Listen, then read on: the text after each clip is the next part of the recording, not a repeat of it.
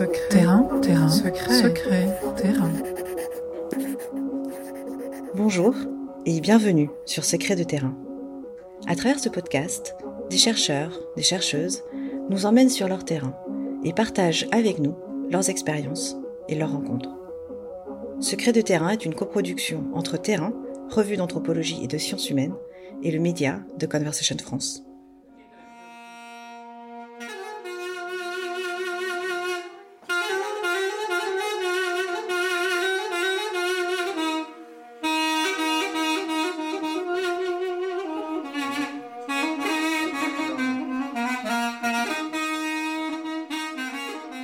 En 2014, le monde occidental découvrait le sort tragique des Yézidis, cible des bourreaux de Daesh.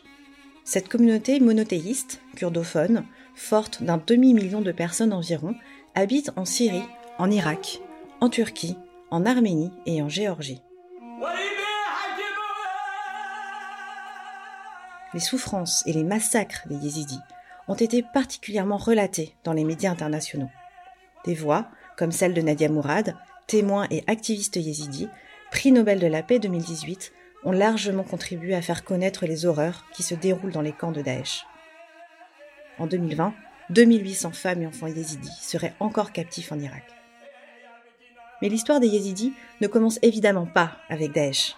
Durant 4000 ans, cette communauté discrète a vécu aux marges ou au sein d'autres sociétés, développant des mécanismes propres de récit, de mémoire et de transmission.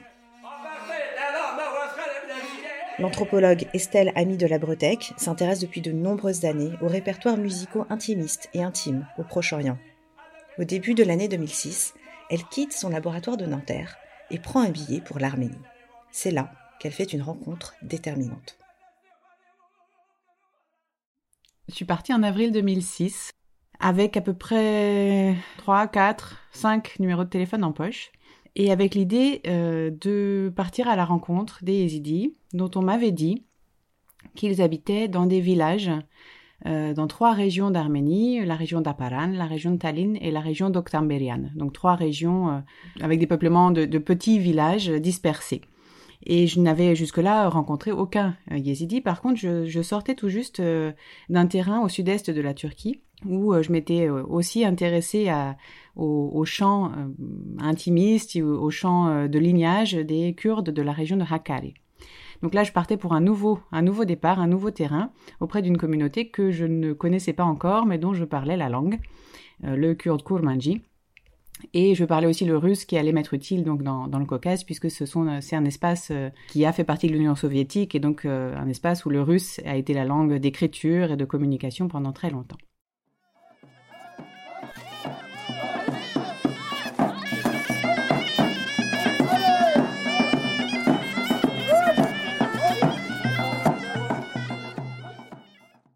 Voilà, avril 2006, mon sac à dos sur le dos, trois numéros de téléphone et une première adresse, l'adresse que j'allais donner au, taxi euh, à l'arrivée, au chauffeur de taxi, adresse euh, d'amis d'amis qui voulaient bien me prêter une chambre, me, louer une chambre en fait le temps de, mon séjour en Arménie. Donc je suis arrivée dans cette chambre qui était à Yerevan, donc la capitale d'Arménie, et euh, au mois d'avril les les abricotiers sont en fleurs et c'est vraiment l'arrivée forte du printemps dans la, dans la plaine de, de Yerevan. Donc j'ai passé quelques jours à contacter euh, les gens euh, dont j'avais les, les premiers numéros de téléphone. C'était surtout des euh, académiciens, des gens de l'intelligentsia soviétique qui avaient écrit sur, sur les traditions matérielles, la culture matérielle des, des yézidis ou sur l'histoire ou sur la littérature orale des, des yézidis. Donc des personnes en général assez âgées, russophones, qui n'avaient en fait aucun lien plus aucun lien avec les villages dans lesquels ils étaient nés. Et puis, euh, à un moment donné, j'ai contacté euh, Emeric Sardar, qui avait été euh, le, rédacteur en chef du journal kurde yézidi en Arménie. Il m'a donné le, contact de Mraz et Djemal, un poète. Il m'a dit, ah ben lui, il a encore une sœur qui vit au village, contacte-le, tu verras peut-être qu'il pourra t'emmener au village. Donc Mraz, le, le, poète, nous dit, bah demain, on prend une voiture, il s'était arrangé avec son voisin qui avait une voiture pour qu'on lui paye l'essence et qu'il nous emmène dans un village, le village de sa sœur, le village de Riataze, dans les montagnes d'Aparan. Et donc au village de Riatazé, on s'est arrêté et on est allé voir sa sœur, donc la sœur de Moraz qui s'appelle Chouchik. Chouchik, euh, à l'époque, donc on était en 2006, avait une petite soixantaine d'années. Elle vivait seule dans sa maison au village parce qu'elle avait perdu son mari, euh, un de ses fils, son frère. Enfin, donc elle était de plus en plus euh, seule au village. Donc elle partait à Moscou tous les hivers pour passer six mois chez son fils qui habitait à Moscou, le fils qui n'était pas décédé. Et pour Chouchik, ça, c'était vraiment un drame. Quitter sa maison, partir chez son fils pour six mois, elle vivait ça comme un exil, un départ en exil. Et elle le, elle le disait, elle l'affirmait et elle le chantait. Donc en fait, quand on est arrivé chez Chouchik et que j'ai été présentée, on a euh, euh, bu un thé, on a commencé à discuter et là Chouchik tout de suite m'a dit voilà ma vie est compliquée maintenant que mon mari est, mort euh, quand je quand, quand arrivent les premières neiges mon fils vient et il m'emmène en exil et à ce moment-là, elle a commencé à chanter, à, à, narrer en mélodisant sa voix sur une ligne mélodique. Elle s'est mise à raconter cette histoire d'arrachement, euh, de distance entre sa maison, son foyer et euh, là où elle était obligée de passer l'hiver.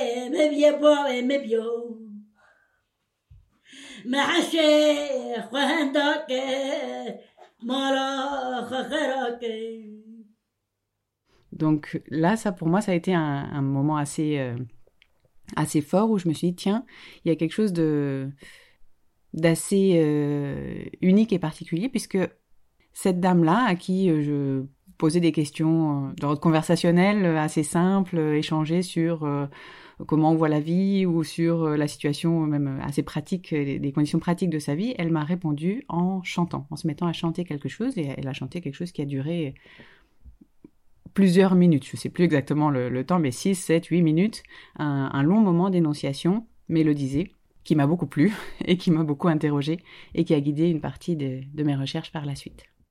زمینه گو وقت گری دل من ایدا خنه بری من نظام چابه حال من گلو که بسکنه بر سری من که کرمه قالی باوی سر ساوی من جمعه ترم چه بشم شیره باقا بایم شیره شابون Ce que m'a dit Chouchik ce jour-là, c'était un klam eser c'est-à-dire une parole sur l'exil. Sur l'exil, sur son sentiment d'exil. Sachant que l'exil, c'est quelque chose qui, pour les Yézidis, et puis bon, c'est vrai de manière un peu plus large dans le, dans le Caucase et au Moyen-Orient, mais l'exil, c'est euh, pas simplement l'exil, le départ d'un pays vers un autre, c'est aussi euh, bah, la mort est vécue comme un exil. Euh, mais le mariage est aussi vécu comme un exil. Les filles, quand elles se marient, elles disent Je pars vivre en exil. Pourquoi? Parce qu'elles quittent le foyer paternel et elles vont habiter, puisque c'est une tradition qui est patrilinéaire et patrilocale, donc elles vont habiter dans la maison du mari, dans le lignage du mari.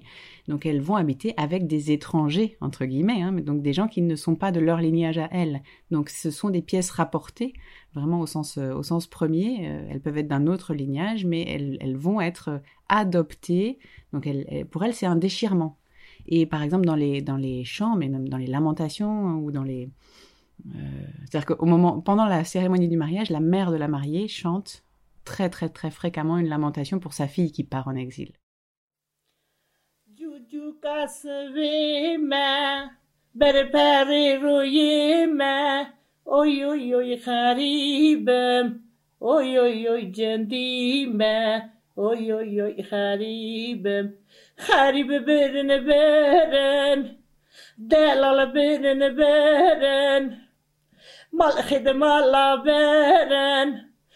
Oy oy oy haribem Oy oy oy cendime Oy oy oy haribem Haribe berene beren Delala berene beren Malchide mala beren خورده توره تنچکی وان شکرن کنجی زواتی لیکرن اوی اوی اوی خریبم اوی اوی اوی جندیمه اوی اوی اوی خریبم اوی اوی اوی خریبم Ce qui m'avait intrigué quand Chouchik s'était mise à chanter, c'était le fait qu'elle le fasse au quotidien.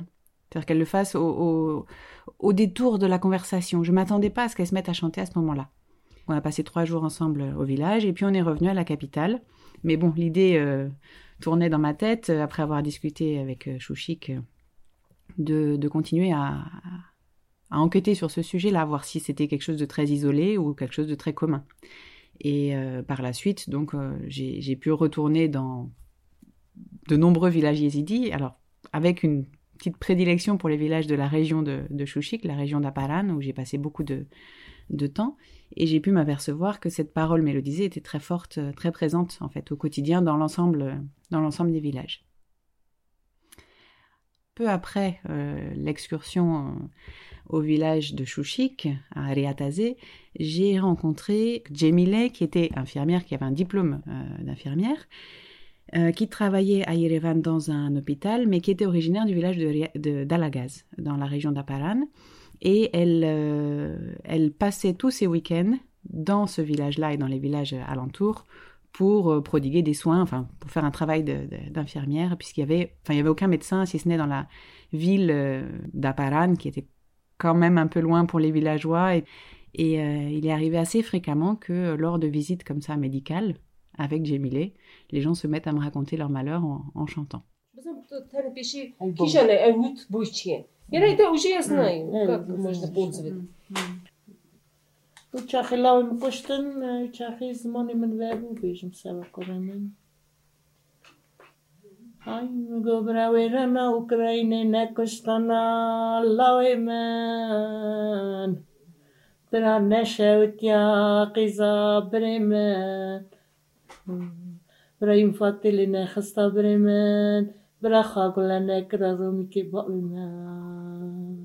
On ne mélodise sa voix que quand on dit quelque chose qui a un lien avec la perte et l'absence. Euh, donc les thématiques évoquées dans les paroles mélodisées euh, évoquées par les femmes étaient euh, le départ des proches vers des, des destinations qualifiées d'exil, donc vers Moscou, vers l'Ukraine, etc., puisqu'il y avait quand même beaucoup, beaucoup d'émigration dans ces années-là. Et, mais c'était aussi euh, la perte des proches, donc le frère décédé, le père décédé, etc. Donc la mort, mais c'était aussi, euh, ça pouvait être, euh, bon comme Chouchik par exemple, le fait qu'elle parte six mois tous les ans vivre à Moscou, ça pouvait être aussi le jeune neveu qui part faire son service militaire. Donc voilà, en, général des thématiques liées au, au départ, à l'absence, même si l'absence n'est pas définitive. وزهنان أمرون استنبر جماكي شلهنا هاورا خديو خشك براها آتي وكار تقى حزرتي حدنا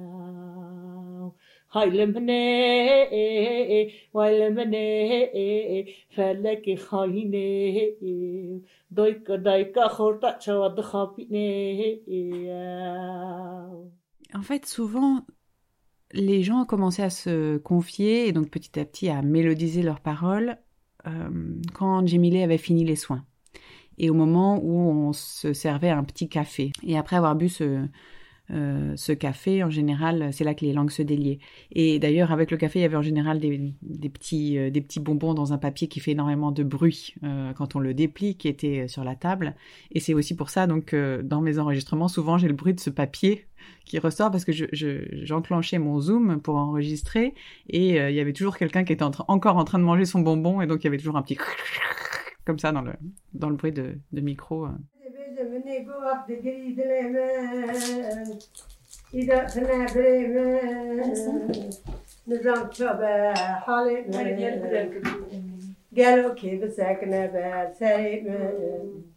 On ne coupe pas la parole à quelqu'un qui commence à, mélodiser sa voix. Donc c'est un pouvoir assez, euh, finalement assez, assez fort, euh, un pouvoir d'élocution. C'est des moments où les femmes ont la parole. Même s'il y a des hommes dans la pièce, on ne leur coupera pas euh, la parole. D'ailleurs, les femmes qui mélodisent leur voix sont surtout des femmes euh, âgées, entre guillemets. En gros, il faut être grand-mère. Et grand-mère, euh, pour les idées d'Arménie, c'est en gros à 40 ans. Euh, donc après la quarantaine, à partir de la quarantaine, on peut, on peut commencer à, à avoir ce pouvoir de la parole. Avant, c'est déplacé, m'a-t-on dit. C'est déplacé parce qu'on est dans une autre période de la vie où il y a d'autres obligations, d'autres choses à faire, et on n'est pas au moment, on n'est pas encore à l'âge où il est de bon ton de raconter euh, ses malheurs. Et puis, paraît-il, euh, avant cet âge-là, on aurait moins de, malheurs. Donc il y, a cette idée en fait que avec l'âge, les femmes deviennent petit à petit des endeuillées éternelles. En fait, elles ont il y a un mot en kurmanji, dilshewat, ça veut dire cœur brûlant. Donc ces femmes-là, on dit qu'elles ont le cœur brûlant. Euh, et elles l'ont, une fois qu'elles l'ont, elles l'ont pour, pour le reste de leur vie. Donc c'est des, il n'y a pas, y a pas d'idée de, de catharsis, de, on, ne se soigne pas de ce mot-là. Et c'est à la fois quelque chose qui est douloureux, et les femmes s'en plaignent, et c'est en même temps quelque chose qui donne aussi une certaine, une certaine autorité, un droit de, un droit de parole, euh, donc un statut. دقر يا مي دقر يا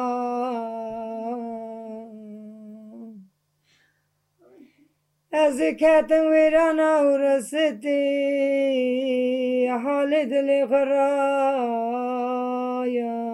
آه دقير يا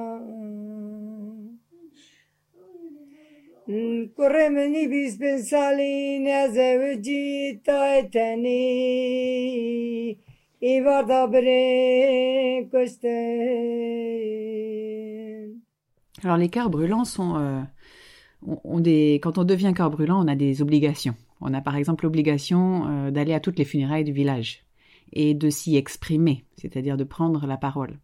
Dans les funérailles euh, yézidis d'Arménie, il y a une veille du corps pendant trois jours et trois nuits. Et durant les trois journées, il est de bon ton, on essaye en tout cas, de ne pas euh, de ne pas laisser s'installer le silence. Donc il faut enchaîner les lamentations pendant trois jours. La nuit, on peut s'arrêter. On peut s'arrêter la nuit, mais la journée, on essaye d'enchaîner les lamentations. Et les cœurs brûlants sont là pour, euh, pour animer, entre guillemets, ces moments rituels, pour que le silence ne se fasse pas, pour qu'on qu'on parle du mort du jour, mais aussi de tous les morts du village. Donc c'est des femmes qui ont en charge de rappeler les défunts de la communauté.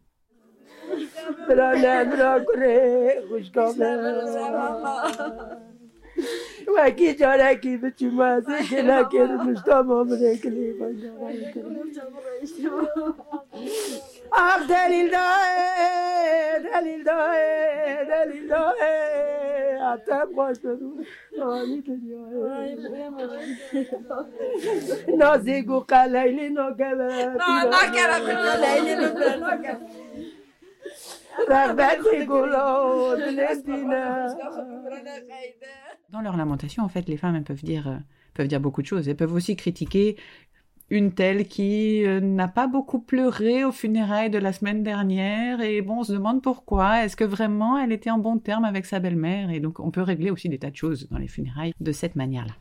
Mais avec les événements de 2014 et la prise de Sinjar par Daesh, le 3 août 2014, les Yézidis d'Arménie, qui pour la très très très grande majorité d'entre eux ne sont jamais allés en Irak puisque c'était absolument impossible pendant l'URSS et depuis la fin de l'URSS en général ils ont d'autres priorités euh, euh, économiques etc c'est déjà tellement difficile de survivre dans les villages yézidis d'Arménie qu'on ne pense pas aller faire du tourisme en Irak.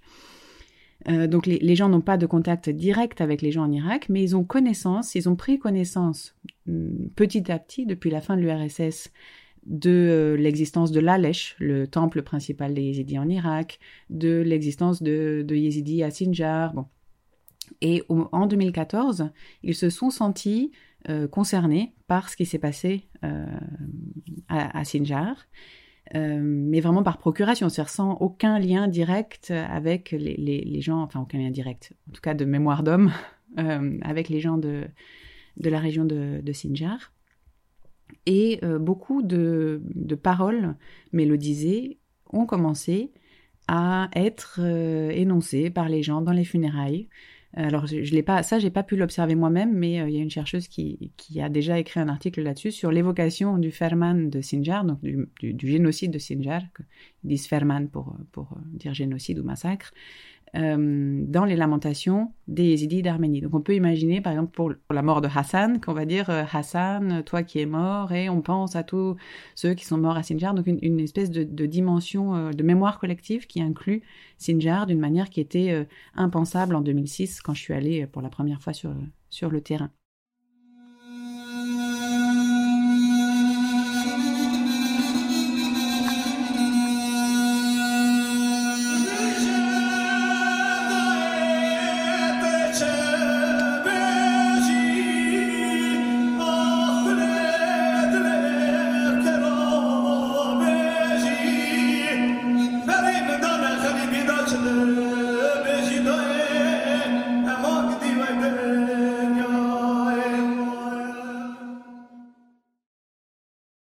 Que j'ai trouvé euh, très euh, fort dans l'ensemble de mes terrains euh, au Moyen-Orient, et peut-être encore plus pour le, dernier terrain en Arménie, c'est la capacité des femmes à mélodiser leur voix pour raconter des choses extrêmement tristes et personnelles. Et quand je dis la capacité, c'est que en fait, moi, je suis dans l'incapacité. Enfin, je pense que je serais incapable de le faire. Et ça, ça fait partie des choses qui m'intriguent. Pourquoi est-ce que je serais incapable de le faire? Ben Parce que si j'essaye de chanter quelque chose qui qui est très personnel et très très intime et qui qui me remue, ma voix s'étrangle, ma voix ma voix tremble, ma voix se noue. On peut pas chanter et pleurer en même temps. Alors certes, dans les lamentations, on peut entendre une esthétisation des sanglots, euh, une esthétisation des pleurs, mais ils sont esthétisés, c'est-à-dire qu'ils sont contrôlés. Et à partir du moment où l'émotion n'est pas contrôlée, la voix se casse. Donc ces femmes-là, les femmes au cœur brûlant, elles mettent en mots une peine qu'elles considèrent ou qu'elles expliquent comme étant une peine personnelle, mais elles sont capables de la mettre en mots et en mélodie en la gardant à distance. Sinon, elles ne pourraient pas chanter. Donc il y a une, mise à distance de l'énoncé, peut-être en utilisant un moule mélodique. J'ai fait plein d'hypothèses et donc ça a été toute une partie de, mes recherches a été là-dessus sur comment arriver à exprimer des choses à la fois très enfin des choses très personnelles de cette manière-là et arriver à partager ses émotions avec les autres, parce qu'en fait, c'est quand même vraiment ça le but, en tout cas dans les funérailles. Quand on dit une parole mélodisée sur l'exil, une parole mélodisée sur un mort, etc., l'idée, c'est quand même de faire rentrer tout le monde dans le même mood, dans le même, euh, la même émotion. Et donc, l'idée, c'est de faire pleurer les gens sans pleurer soi-même. Sinon, on peut plus continuer à chanter. Et ça, pour moi, il y a, une, technique, une habilité euh, que je trouve complexe et fascinante. Dayı kurban abacemi diyar bekir de aleme leme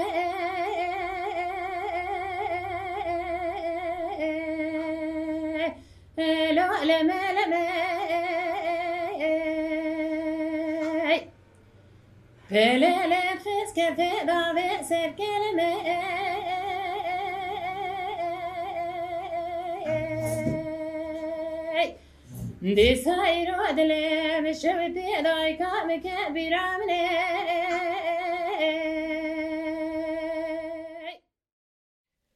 Depuis cette première rencontre avec les cœurs brûlants, Estelle poursuit ses travaux de recherche auprès des yézidis et de leur diaspora.